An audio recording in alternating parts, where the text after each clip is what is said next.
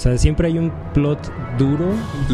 Oh, Que ya puta siento. esa madre. Es que lo voy a dejar acá. Yo sí tengo que confesar que ya le agarré un poquito de amor al remoto. La, la realidad es que fuimos muy hipócritas con todos ustedes. Te hubieras esperado que se muriera la Gerta, güey. Ah, ¡Cállate!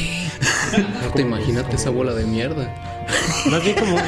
Ya la neta estoy, estoy, estoy jugando y estoy viendo hentai al mismo tiempo, güey. Así es como... Yo, no, no, dejémonos de mamadas. ¿Sabes quién no tiene canción también? El vago que me atacó anoche mientras estaba cagando. ¿Estabas cagando? ¿Te atacó? ¿Qué? ¿Por qué estabas cagando en la calle, güey? A ver, un momento. ¿En qué momento un vago y tú cagando están en la misma escena? Ok, pero, Pero- ¿eso lo descubriste o lo deseaste? Se me presentó. Buenas noches Guadalajara, nosotros somos Potionless y este es el episodio número 65 de Andamos Arcanos, grabado el 6 de julio del 2022. En este programa un grupo de señores ya grandes se oponen a hablar de rol, videojuegos, películas y cultura popular. Como siempre, me acompañan en la mesa alcana el señor Osvaldo Luna, Con un datito de la NBA chiquito. como la del Niandi. ¿Alguien de ustedes sabe quién no es empieces, Quetzal. el El que se lleva se aguanta puto. point guard más alto? ¿Qué? Pero me está oyendo este güey. ¿Alguno de ustedes sabe quién es el point guard más alto de la NBA de todos los tiempos hasta el momento? El mágico. Ajá, ¿no fue el Magic? Eso... Este güey es bien ñoño, güey. No es que es lo- de eso se trata el primer episodio del programa de... Irving Magic Johnson. Con sus casi dos metros de chingadera. ¿Cómo ese es un datito? Sí, es un datazo. Por eso. Ese es el gimmick. como la de Magic. Y no estaba antes este eh, Karim Abdul Jabbar. No, pero eh, de point guard, movedor. Sí, la Movedor posición, lo que menciona la posición. La verdad es que lo dije solamente porque salía en películas de Bruce Lee. Y vi sus patotas.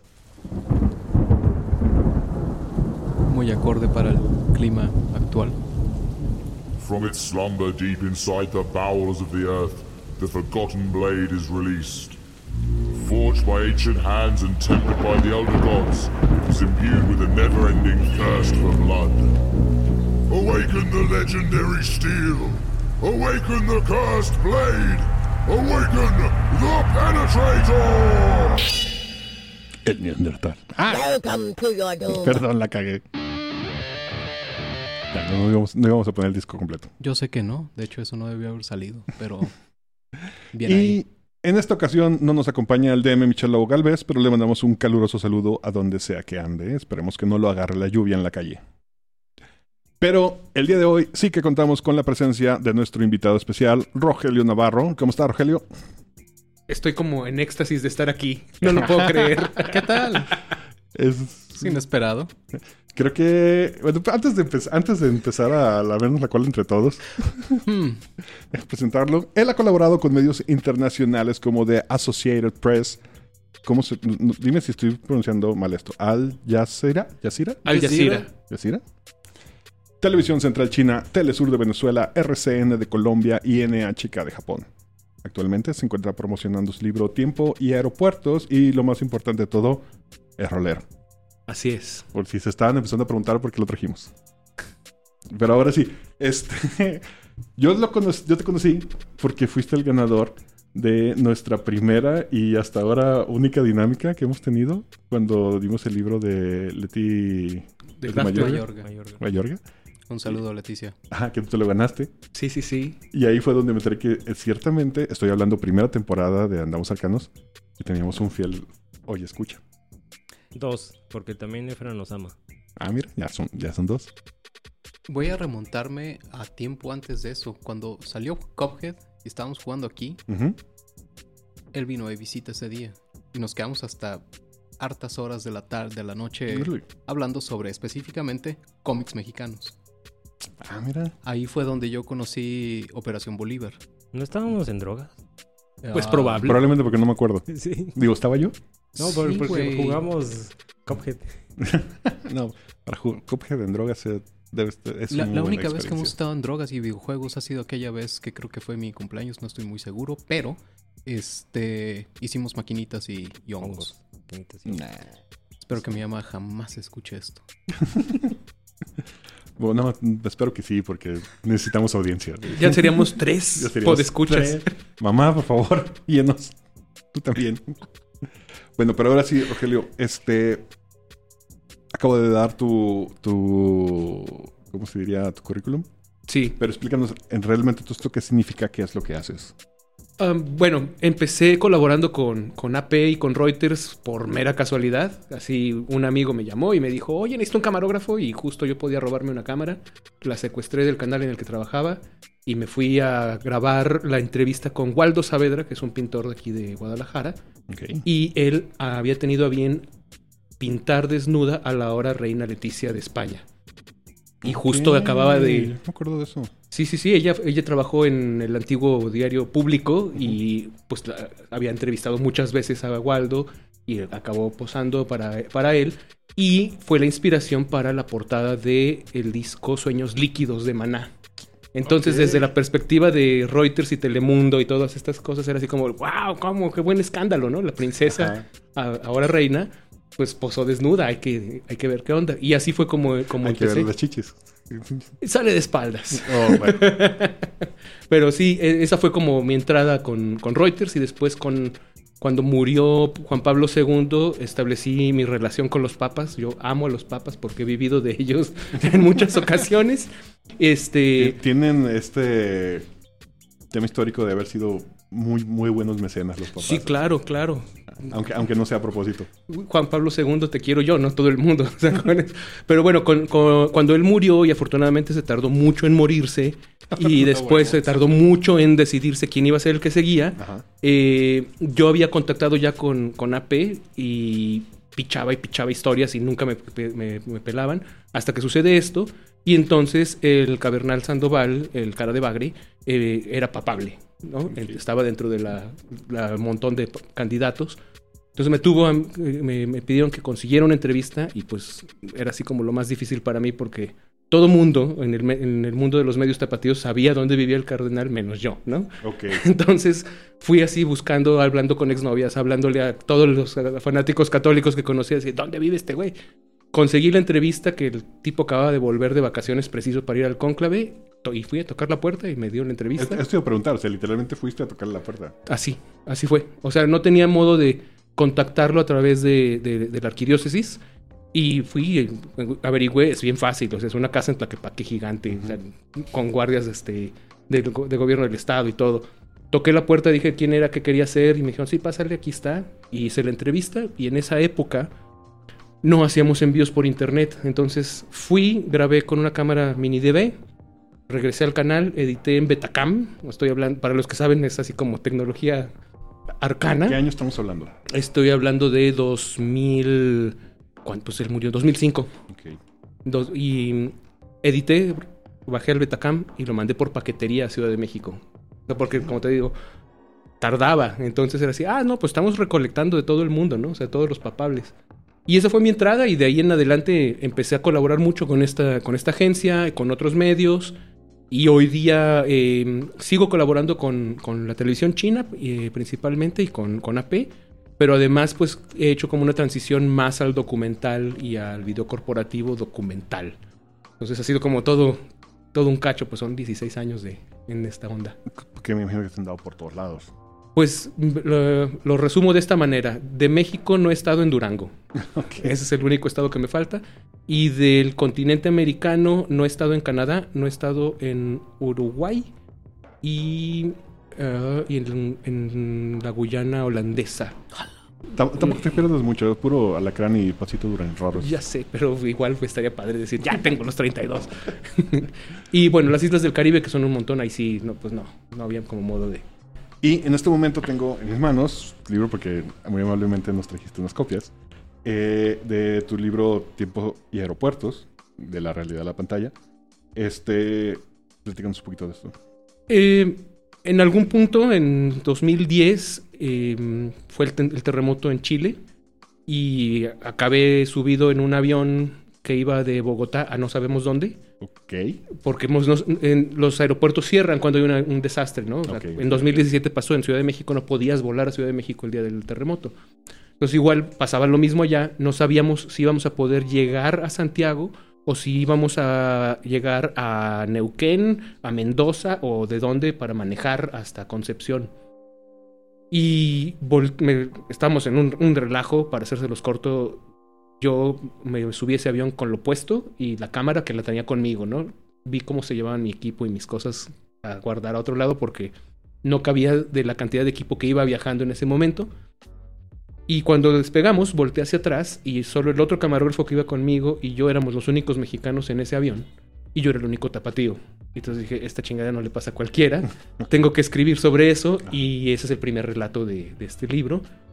Cuando lo quise publicar, mi intención era publicar una revista, ¿no? De, bueno, hago un artículo chido y lo mando, nadie me pelaba. Y un amigo que en ese momento funcionaba como editor y como crítico literario me dijo, oye, pero tú me has contado estos cuentos de a, de a puños, ¿por qué no lo haces más grande? Y así escribí Tiempo y Aeropuertos. Que es una serie de relatos, o sea, no solo Sí. Eh, son, lo puedes leer como te dé la gana. A mí lo que me gusta de este libro es que si quieres empezar por el final o quieres empezar en medio, da lo mismo. Son, son relatos que sí están relacionados, pero no tanto como para que no puedas entenderlo, ¿no? Veo que Niani está sintiendo mucho, eso le está dando un aneurisma, lo cual me hace suponer que ya lo leíste. Sí, por supuesto. ¿Y qué tal está? A mí me gustó sin- bastante. Sin Yo- pena enfrente de él. Yo, yo, yo le he comentado esto a Rogelio antes con anterioridad, pero lo puedo decir al aire sin ningún problema. Yo creo que este, este texto en particular, porque he leído otras cosas de él también, eh, más recientes, de hecho, posteriores a esto, este, donde sí cambia un poco el estilo. Digo, no, no pierde la, la- la misma narrativa, el mismo estilo de, de- de narrar, pues, pero es otro tipo de. es otro enfoque. En este en particular, a mí me recuerda mucho a Hunter Thompson.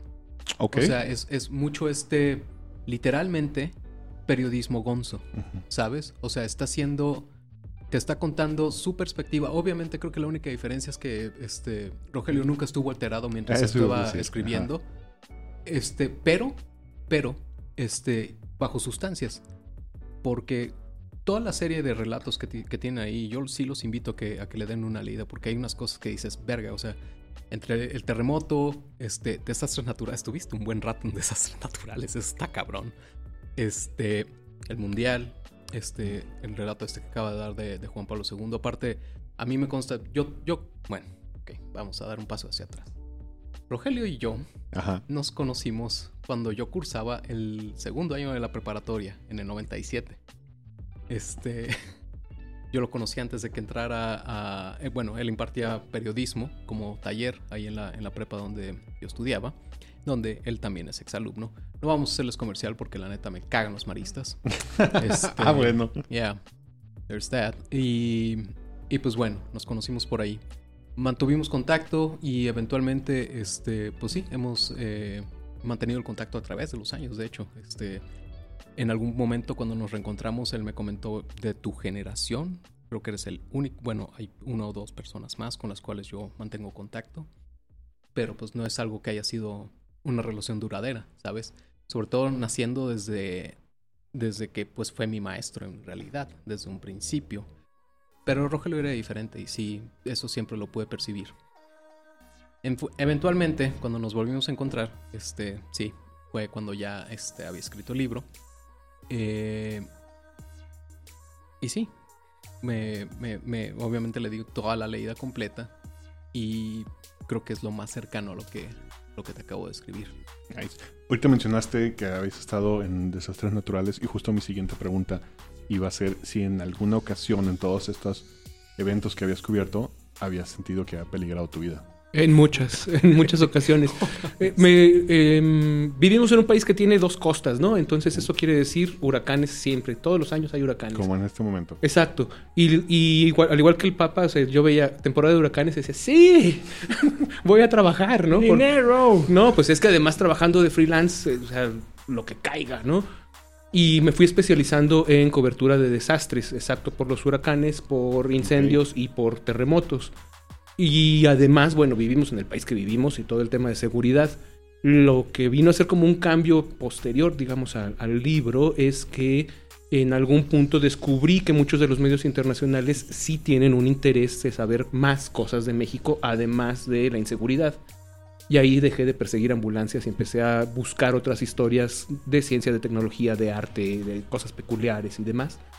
Porque hay un interés para ello y no te va la vida. De otros eso. países, ese interés. Sí, Más sí, que sí. de nosotros mismos. Totalmente, totalmente. O sea, eh, todo lo que tiene que ver con ecoemprendimientos y tecnologías este, del, del estilo eh, o, o emprendimientos culturales sociales ja- causa mucho interés en, en otros países, ¿no? Porque pues hay que tener en cuenta que México en Medio Oriente es exótico, ¿no? Ajá. Wow. Y de todas las, de todo el compilado que, que tenemos aquí en el libro, ¿hay alguna que te sea particularmente cariñosa? Hay dos. eh, El terremoto de Chile, porque pues es el, el relato inaugural. No es el relato, eh, digamos, cronológicamente primero, pero es el con el que abro el libro. Y eh, toda la parte de los huracanes, porque em, es muy, es, es así te mueve muchas emociones, ¿no? Es decir, cubrí terremotos, cubrí un montón de cosas, pero siempre iba a cubrir algo que le pasaba a alguien más o en otro país. Cuando se trata de lo que sucede en México es distinto, te sientes diferente y en el caso de los huracanes sí creo que hay cierta cultura del desastre positiva, en particular la costa pacífica, o sea, nadie si le dicen hay huracán, nadie dice, "No, yo me voy a quedar en mi casa", no, se van al refugio y No, de, demás. de hecho, yo soy de Mazatlán, Sinaloa. Entonces, los huracanes son. Tenemos. Cuando yo vivía allá, teníamos un promedio de 25 huracanes al año. De todo tipo de, de intensidades. Algunos ni siquiera vale la pena que te, que te preocuparas. Otros muy fuertes. Y algo que recuerdo mucho cuando platicaba con familiares de otros lados era de que no se, no se interrumpían las clases. De hecho, la escuela es un, es un, es un refugio. Entonces era, y, y los maestros diciendo, sus hijos están más seguros aquí que en su casa. que en su casa. Y la manera de construir las casas es diferente. Y, y cuando llegué aquí, este, vi esta costumbre de ponerle cinta en forma de cruz a las ventanas, que nunca entendí por qué. O sea, ok, sí entiendo por qué, más no creo que la práctica sea tan... Te sorprenderías. Porque nosotros, o sea, en Mazatlán no construimos una casa que no sea a prueba de ese tipo de cosas. O sea, la, la, la, la ventana ya es a prueba del... Ya trae su película. Ajá, exactamente. Entonces son cosas con las que vives que aquí de repente en Guadalajara y, y yo y yo he yo no quiero hablar mal de los tapatíos. No, no va por ahí. Pero algo que me pasa a mí es todas las temporadas de lluvia. Son atípicas. Ajá, sí, exactamente. O sea, no, no, hay, no hay manera de hacer, de estar preparado. O sea, deberíamos, ten- yo, yo siempre digo, voy a comprarme mi impermeable, mis botas, porque ya sé que se inunda, pero cada año me, me toca estar varado en una inundación. Claro, y es que es, esa parte es como bien interesante. Yo lo comparo, yo no lo comparaba con los tapatíos, lo comparaba con los gringos, ¿no? O sea, que también le tocó cubrir algún huracán en Miami y era así de, pues, ¿qué les pasa? O sea, ¿por qué construyen con madera si todos los años hay un huracán, ¿no? Ajá. O en Kansas, todos los años pasa un tornado y se lleva toda la chingada. ¿No estaría mejor construir con concreto? Después alguien me explicó, no, es un tema de... eh, el sistema legal y el sistema de seguros. O sea, te conviene económicamente más que el tornado o el huracán se lleve Wow, todo porque a, a construir algo que vaya a durar toda la vida. Y ¿no? toda esta onda como de mm, movimiento de los materiales macroeconómico, ¿no? O sea, transportes de todos lados y cómo, cómo hacen maderería y cortan árboles, tala. Y tiene cierta lógica, porque justo en, hablando de Nuevo Mazatlán, tenemos toda esta cultura de ruinas, en la que hay un montón de edificaciones que ya nadie las puede usar porque tienen toda la cantidad de problemas encima, ya sea de deudas o, o- o impuestos, o para de algún narco o algo. Y ahí se van a quedar y no se caen, pero no se puede hacer nada con ellas. Exacto. Entonces sí tiene mucho lo, que usted dice. Exacto. Y, y esa parte es como muy interesante. El, el que me tocó creo que fue, no me acuerdo el nombre del, del huracán en, en Miami. O sea, entrevistábamos gente que estaba lamentándose gravemente porque se había llevado el huracán su propiedad que estaba a pie de mar.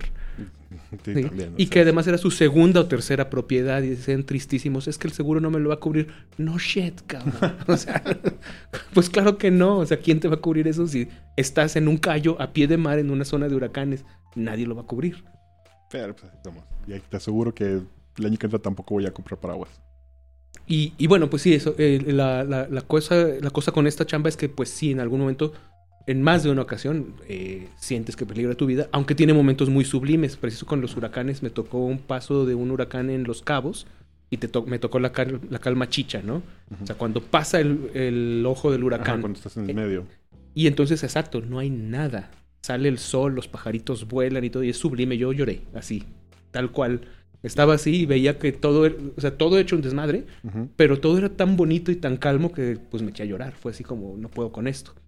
O, eh, O el tema de seguridad, sí, pues en algún momento en la Sierra de Guerrero sí me cortaron cartucho en la cara, ¿no? Entonces sí, así como... Oye, esa es otra, o sea, también. Y ah, no sé qué tan al sur has. has- bueno, dices que en todos lados, menos Durango. Entonces no sé si alguna vez en la selva te tocó. En en Guerrero, trabajé mucho, muchos años Guerrero y este, y sí, la cosa es dura en, en Guerrero. Pero también creo que tiene como su onda de, de humor, ¿no? O sea, a mí lo que me pasó en esa ocasión y en otras es que me ganaba la risa de nervios, ¿no? Entonces yo me reía y decía, no puede ser. O sea, Que de la verga. Exa- Exacto, pero, pero creo que es una gran cosa porque si alguien te ve sonreír es más difícil que dispare. Ah. A cagar en la risa cuando me Híjole, salte un espero, Brian. espero que sí, porque creo, creo que yo tengo también el mismo tipo de, de reacción. Sí, o sea, iba- íbamos en un carro y la corresponsal con la que iba trabajando se venía quejando de que según ella habíamos escenificado todo y que no era lo suficientemente real, bla, bla, bla, acá.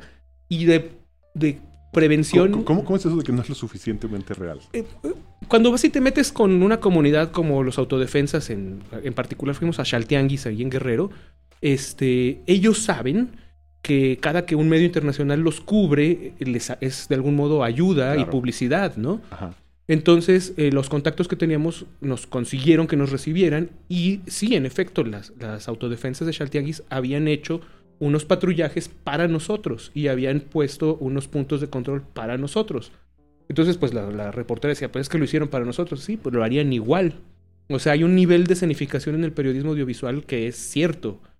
¿no? O sea, sí hay una parte, pero pues ella venía muy molesta, ¿no? Entonces yo había puesto, habíamos puesto una GoPro en el, en el tablero de la, del, del carro y el camarógrafo venía haciendo unos ajustes. Venimos dando las vueltas por la, por la sierra y la tipa esta en su rancho acá, enojadísima. Y detrás de unos arbustos sale una camioneta con no sé cuántas personas con escopetas, nos paran bajo la ventana y nos cortan cartucho, ¿no? Entonces, pues yo volteo con el camarógrafo y le digo, ¿venías grabando? Sí. Entonces hablo con los otros, me empiezo a reír. Digo, no, pues vengo con tal, tengo este contacto, así, así, así. Ah, sí, bueno, ya lo estamos esperando. Síganos. Arrancamos Ah, y entonces volteo con la reportera y le digo, ¿fue suficientemente real o les pido que lo repitan? Venga, cabrón. Exacto. Entonces, pues bueno, así por montones. Y un poco eh, el libro, pues va sobre. Más que nada contar. eh, los periodistas suelen hab- hablar de las historias que cubren. Ajá. Yo no tengo eh, esa, pues esas ganas de hablar de eso. Yo lo que quería hablar era cómo mis amigos o cómo toda esta gente que he tenido la fortuna de conocer y yo mismo logramos que la, que la noticia llegue o suceda frente a una cámara. Y de eso va el libro en realidad. O sea, esta parte que dice el Andy es como, como periodismo gonzo. Sí, porque no estoy apuntando a contarte la historia como lo haría Kapuscinski o Pérez. Reverte, que fueron como mis inspiraciones de alguna, de alguna manera. Lo que estoy haciendo es decirte, pues así lo hago yo. O sea, hablar de cómo logramos que esto suceda. Y ahí, ahí es otra cosa. No, ¿Cómo se hace la salchicha? Ajá. Exacto. No es mi intención meterte en broncas, así que si no puedes contestar, no hay, bro- no hay problema. Luego me dices después, ah, fuera del aire. Pero, ¿qué tan filtrada llega la reseña a nosotros como público? Y de- de- es, es- es una respuesta de mu- multifactorial, por así decirlo. O es decir, eh, absolutamente todos los medios de comunicación, todos, el que más te guste o el que menos te guste, el más serio o el menos serio, todos tienen intereses, todos. Algún interés en particular. Y en ese sentido lo que puedo decirte es sí, dependiendo de cómo funciona, ¿no? Es decir, si, si te quieres informar solamente de medios mexicanos, muy probablemente por cómo están montados económicamente, filtran mucho. Uno. Dos, en este país, donde la inseguridad es tal, existe la autocensura antes que la censura. ¿Y alguna vez te ha pasado que esta, esta filtración llegue a tergiversación? Eh, No. No, o sea, he tenido mucha suerte. Me ha, me ha pasado, fíjate que más ahora en, en el tema documental me ha pasado encontrarme con malos directores que, que medio tergiversan algunas cosas o no toman las mejores decisiones narrativas para su producto. En noticias no me ha pasado así, me ha pasado que se callen o le den la vuelta a algo. Depende de, de cómo, de, de qué medio es. Entonces te podría decir, no sé, los medios británicos suelen ser muy serios a menos que hables del Daily Mail y ahí la cosa ya es chisme, ¿no? O sea, es como bien claro. Lo, em, Al Jazeera en particular, Al Jazeera en inglés frente a Al Jazeera en árabe eh, o Al Jazeera Plus son tres eh, directrices editoriales muy diferentes. Eh, Al Jazeera Plus sí habla de temas de diversidad sexual, mientras que las otras dos no. O sea, no se meten en broncas. Nada más no es un tema que ellos vayan a cubrir. La televisión china, por el contrario, si es la versión en inglés, sí se meten en más cosas, pero la versión en español eh, es muy respetuosa de las instituciones. Eh, a las agencias como Reuters y como AP buscan tener la contra, o sea, alguna otra perspectiva, pero siempre van a tener la versión oficial, porque es como una cuestión de disciplina periodística. Entonces sí cambia mucho y también creo que em, los periodistas latinoamericanos queremos ser García Márquez, mientras que los periodistas sajones eh, buscan informar. Y es distinto. Ok. No, no creo que uno sea mejor que otro, nada más son distintas perspectivas. Entonces los latinoamericanos hablamos y hablamos y hablamos. Y los otros, lo- justo acabo de colaborar con, con un colega de la televisión china en español y sus notas duran cinco minutos, mientras que una nota de el- la misma televisora pero en inglés va a durar dos y medio. Ok, algo, todo lo que me estás contando ahorita, perdón si mi duda es, es tonta, viene de, de la ignorancia, pero dices que eres freelancer entonces, Sí. principalmente. ¿Tú pagas todo tu, tus, tus, tu trayecto y luego lo vendes? ¿Cómo funciona? O sea, es como- Eh, es- Porque no, no debe ser fácil ni barato. Eh, no, no, para nada. Eh, la, la cuestión está en que en cómo te vas construyendo en el camino, más bien. Y creo que una cosa que a partir de iniciativas como Frontline Freelance y Artículo 19, que son eh, ONGs que apoyan a periodistas y a freelancers, eh, hay un esfuerzo por educar a los periodistas freelancers a que se entiendan como una empresa. Esto quiere decir que entre mejores servicios ofrezcas, más y mejores clientes obtienes y a su vez tiene que ver también con, con cuánto privilegio gozas, ¿no? O sea, si eres blanco, si eres heterosexual, si- o sea, hay una serie de cosas que, que sí te ayudan, claro que sí. Y a mí en un momento dado lo que me ayudó era tener una tarjeta de crédito sana. Entonces, Ok. yo podía, eh, cuando empecé a cubrir cosas regionalmente, podía financiarme el- a- para hacer la, la- la cobertura en lo que me reembolsaban. En el tiempo, después ya empezó a suceder que los medios absorben los gastos y te pagan tu tarifa y listo, ¿no? Entonces es como... Pero después. o- Sí, claro, claro. O sea, es que es muy difícil en el, en el fragor de la, de la noticia eh, eh, que un medio mande plata pues para que vayas a hacer algo. O sea, es más fácil eh, que suceda de otra manera, ¿no? A menos que sea una cosa muy grande, ¿no? O sea, va a ser la COP16 en Cancún. Ah, bueno, ya sabemos que va a pasar en tal fecha, van comprando las cosas. Va a ser el Mundial. Ah, bueno, sabemos que va a ser en Qatar. Hay que comprar los boletos desde ahora, las reservaciones Claro. con meses de anticipación. O sea, en esas operaciones sí es más fácil, pero para algo que sucedió ahorita, pues lo, lo óptimo es una vez que te dicen sí vas, entonces vas y, y vas, a- y vas juntando tus facturas. ¿Alguna vez te, viste en una situación en la que te vieras que no, pudieras, no tuvieras acceso a, a algún tipo de recursos? ¿Que estuvieras literalmente varado en alguna parte? Sí, en Cuba. y en Cuba. Sí, o sea, es que bueno, eh, AP es una agencia que siempre mantiene una sana relación con los gobiernos con los que trata, y eso incluye lo mismo Corea del Norte que Cuba que Venezuela, ¿no? Y eso también da acceso, y históricamente además fue la última agencia en salir de Berlín en la Segunda Guerra Mundial. O sea, ellos tenían una relación con el Tercer Reich, porque si querías informar tenías que tener la versión de ellos también. Y eso, eso habla también de una seriedad, ¿no? O sea, de sí, Claro. vamos a decir todo lo malo, pero tiene que tener su dicho esa persona o ese gobierno. Entonces en Cuba no puedes pasarte mucho de listo y además, eh, y entonces ahí sí, sí había como ciertos momentos en los que o simplemente te habían quitado el equipo para revisión y pues si pasaba algo no lo ibas a filmar, o estabas en un lugar en el cual no había acceso y dependías de un delegado sindical y estás amarrado de manos. Wow.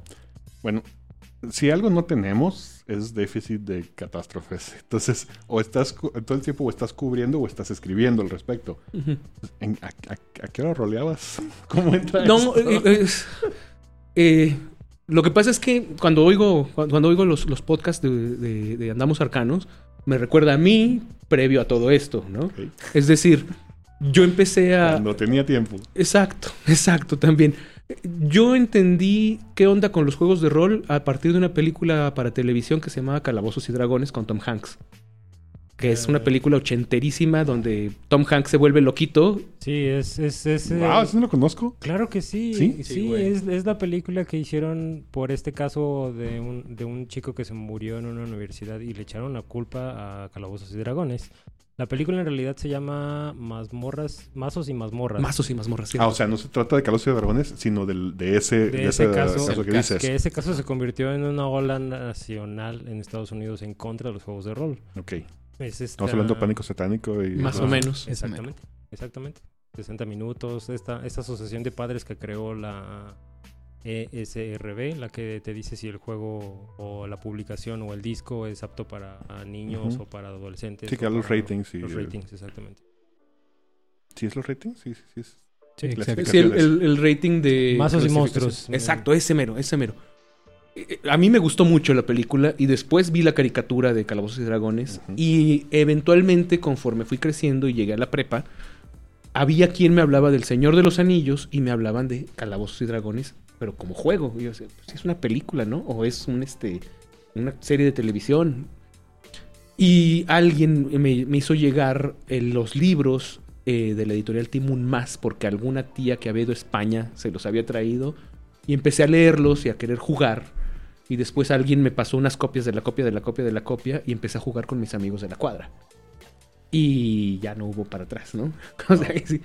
y, y fue como eh, eh, la entretención de los fines de semana. De- nos juntamos y estamos 4, 6, 8 horas eh, jugando. Y dio para que mi grupo de amigos, ante la escasez de libros o lo caro que eran o, lo- o que tenías que regresar al que te habían prestado, empezamos a desarrollar un sistema propio con dados de 10 Y empezamos a, integrar cosas. Era un, era un chilaquil buenísimo, ¿no? Porque lo mismo integrábamos cosas de Dragon Ball, que de Calabozos y Dragones, que del Señor de los Anillos, que eh, Final Fantasy. Y así le ibas dando, ¿no? Y en los Sanborns, que era como el lugar de conseguir cosas eh, importadas de España y de Estados Unidos, había eh, revistas como Starlog y Comic Scene y había unas traídas de España que hablaban de juegos de rol. Entonces venían con aventuras. Con unas. Con aventuras de. Recuerdo una que era como de media hora. O sea. O sea, están atrapados en un edificio y una bomba hay que salir. 30 minutos reales de juego, ¿no? Y, y todo eso daba como un montón de cosas y generó como unas ansias narrativas en, en mí y en mis amigos. O sea, porque al final yo creo que el juego de rol es eso, ¿no? O sea, yo voy a contar un cuento, juega en mi cuento, ¿no? Mm. Y eso está súper divertido porque integras cosas y exploras cosas de tus amigos y tú ah, juntos en esa mesa. ¿Y sigues jugando la fecha? No, tuve que dejarlo. no, me- no, no, no, no, es que Ese, ese es el verdadero desastre de vida. requiere mucho tiempo, la verdad. O sea, requiere mucho tiempo y, y, pues la vida, la vida continúa y no siempre se puede. Lo que no dejé eh, fue de seguir em, narradores que me gustaban y que tenían ese background, como em, Alex de la Iglesia, que es un director de cine, y que, o sea, cuando leí el primer reportaje de Alex de la Iglesia cuando estrenó acá en México El Día de la Bestia, lo primero que decía es, no, bueno, es que yo juego, soy jugador de juegos de rol y corro partidas y demás. ¿What? Por eso aquí está mi película El Anticristo. Claro. y, y- y empecé a ver cómo, mo- cómo esto permeaba más cosas y las herramientas que daba, como en términos de conocimiento, de socialización. Y creo que me tocó vivir este cambio de ser los geeks y los extraños juntos en una esquina de una cafetería o en, o en la casa donde les permiten fumar y jugar por horas y horas. Este, a esto que vemos a partir de Stranger Things, ¿no? De el- el- el parte de- del- del mainstream. Que justo ahorita está haciendo trending porque uno de los personajes está basado en uno de los tres de Memphis, que es un caso que ocurrió durante el pánico satánico. Y ya cuando hablan de Vecna, ya no sé si están hablando de Stranger Things o del, o del rediseño para quinta edición. Yo nomás vi los rants de, de que salió una canción de Metallica y toda la gente está perdiendo la cabeza. Yo, cual- yo hubiera esco- escogido otra canción. Pero en su mayoría yo, yo diría fácilmente más del 85% del hashtag Vecna está basado en Stranger Things. Nada tiene que ver con, Ah, no, sí, definitivamente. Pero es- es- ese es mi... Ah, están hablando... Ah, no, están hablando de Stranger Things. Pero entonces, híjole, este, yo no pensé que se fuera a hacer este programa, pero todos estamos al tanto de esto. O sea, tú, tú sí crees, desde tu perspectiva, que, que Stranger Things vino a, introducirlo literalmente a un, a un fenómeno pop. Yo creo que tenía ya un, un crecimiento constante. O sea, al final esto, o sea, eh, viene desde los 70, ¿no? Y se ha mantenido hasta ahora. Algún público debe tener seguramente. Pero creo que, sí creo que Stranger Things lo vino a poner en la mano de gente que no lo habría consumido naturalmente, por así decirlo. O sea, sí creo que eso... Sea, si el primer episodio empieza con una partida y empieza y ves el tablero y los monitos y los dados raros y todo eso, dices, güey, que están jugando, ¿no? De hecho, hace unos días tenía esta plática en, Twitter donde decía que no hay que olvidar que es un hobby que tiene ya cuatro décadas casi. Entonces, toda esta gente que está hablando del boom de los medios y de cómo ahora todos están jugando en línea, por ejemplo, digo, no hay que olvidar que hay un montón de gente jugando en sus casas que tienen años y que no lo andan pregonando en redes. O sea, realmente no sabemos cuánta gente está ¿Cuál, jugando. cuál es la población real? Ajá, como para poder Seguro. decir que, que están jugando que más. Pero pues tienes el referente de las ventas de la, de la banda. Sí, no, y, y ese es mi punto. O sea, Wizard sigue sacando libros.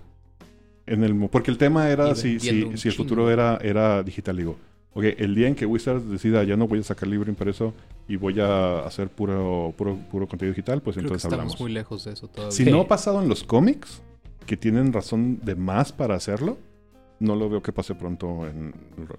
No, hay, hay métricas bien específicas con el tema editorial y- entre impreso y digital, en particular con las generaciones más jóvenes. Es decir, si, si lo que tienes que leer es algo de la escuela o un manual o algo así, las generaciones más jóvenes prefieren el digital.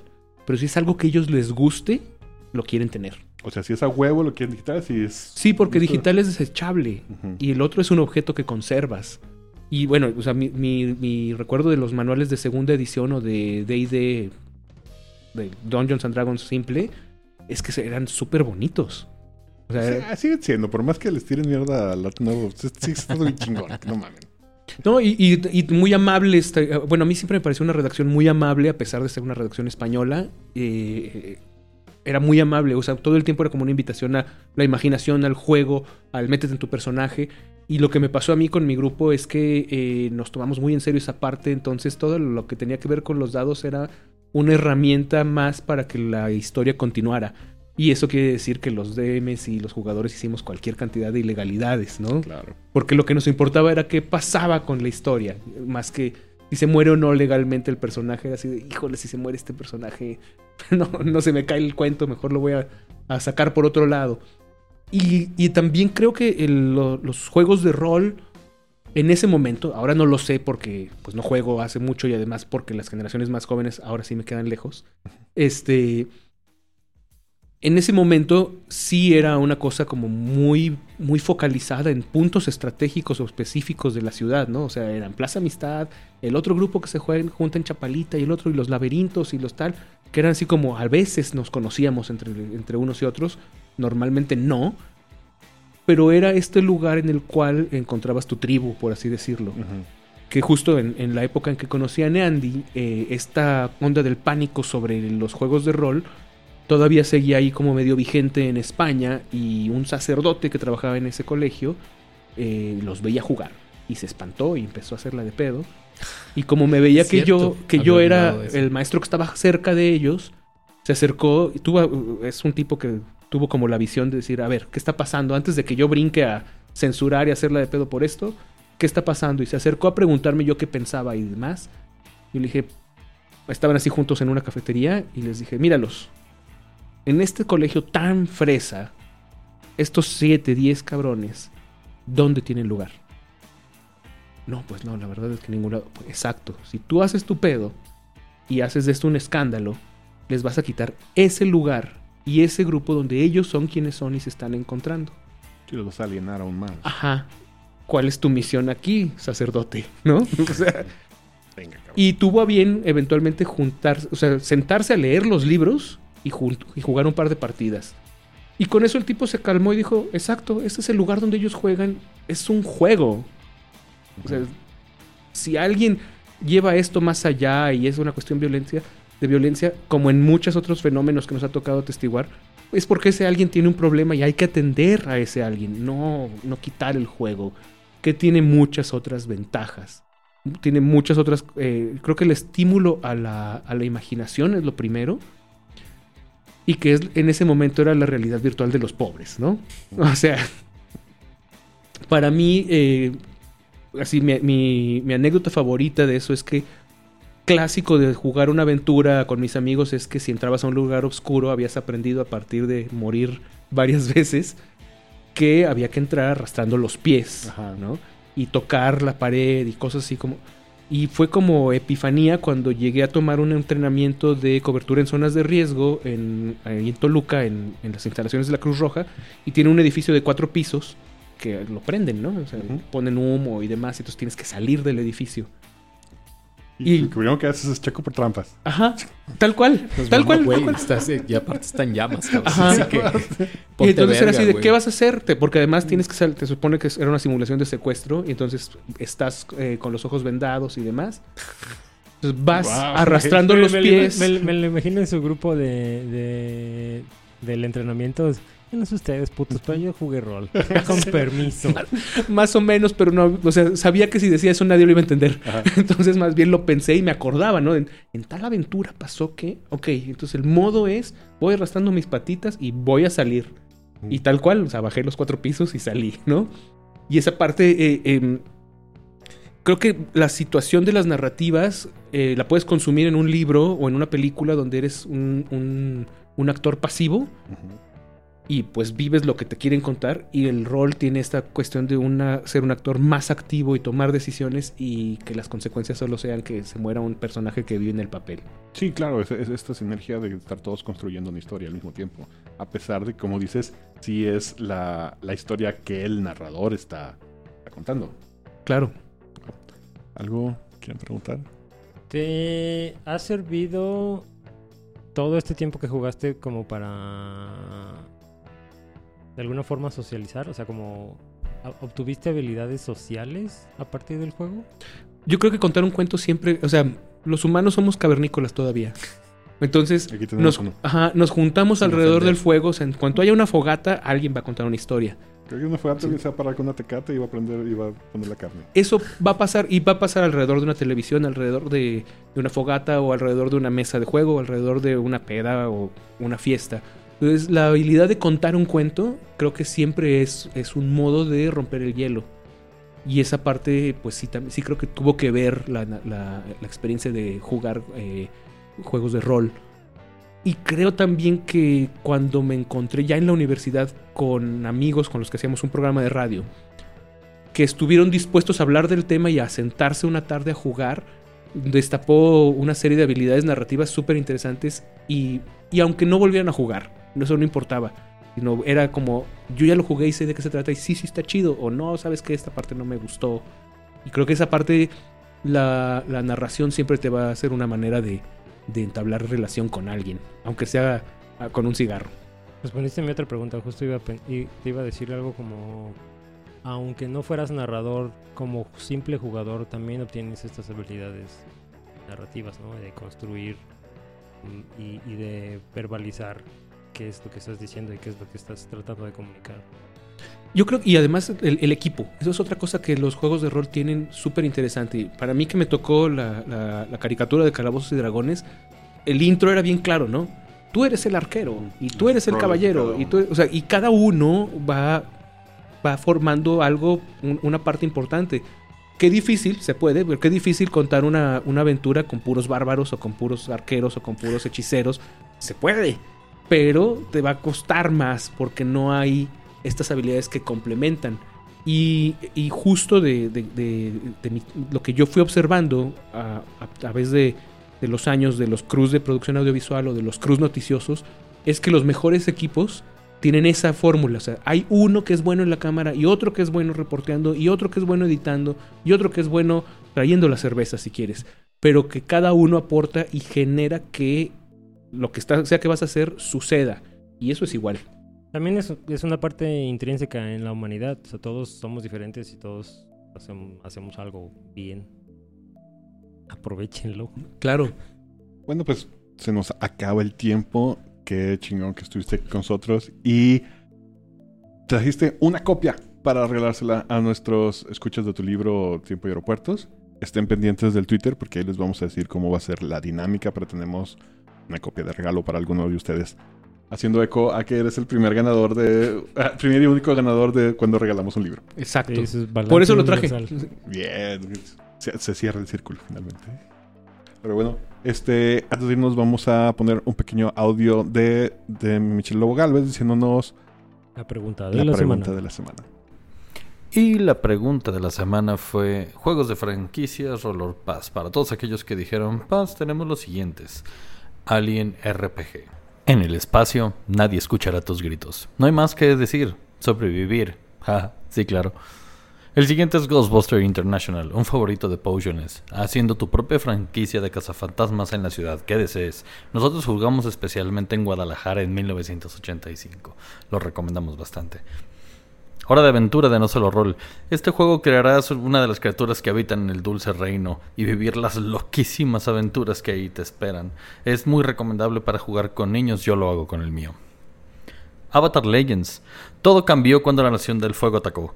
Este es el juego de rol que te lleva al mundo de Anki Korra, al pertenecer a la casta de los maestros elementales. O no, o tal vez vendes coles. The One Ring, un juego para dominarlos a todos. Viviendo como hobbit o como montarás en los bosques, este juego te lleva con las aventuras desde la comarca hasta Mordor. O a las profundidades de las montañas de los enanos, donde podrás conocerlos a ellos o tal vez ver a un dragón. Y estos son solo una parte, seguro tendremos otra edición de más juegos de licencias, pero es todo por hoy. No sin olvidar la pregunta de la siguiente semana. Juegos donde tu personaje es un niño. Roll or pass. Y bueno, nos despedimos el día de hoy. Estuvo conmigo el señor Osvaldo Luna, Gracias por venir, Rogelio. Un gusto. el Neandertal. Esta semana les voy a recomendar el nuevo disco de Municipal Waste, titulado Electrified Brain. Pura pinche basura. Buenazo. Y Rogelio, una vez más, muchísimas gracias por habernos acompañado el día de hoy. Estuvo bien chida la plática. Yo sí me gustaría que volvieras en un futuro para Ojalá, ahondar un poco más sobre algunas de tus aventuras.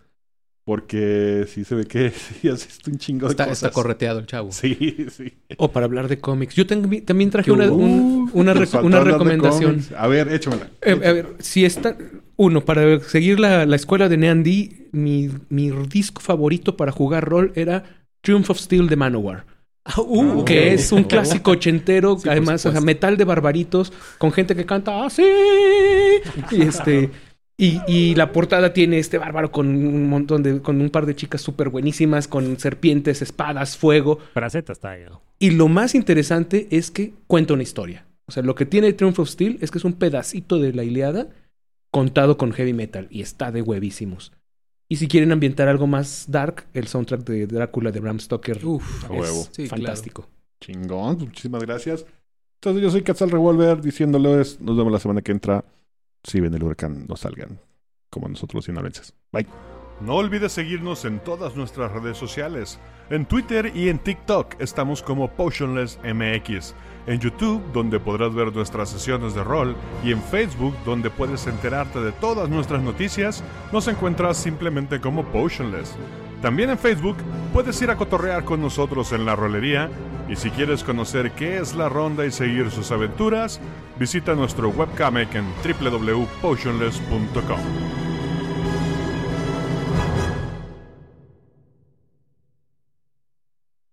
Se acabó.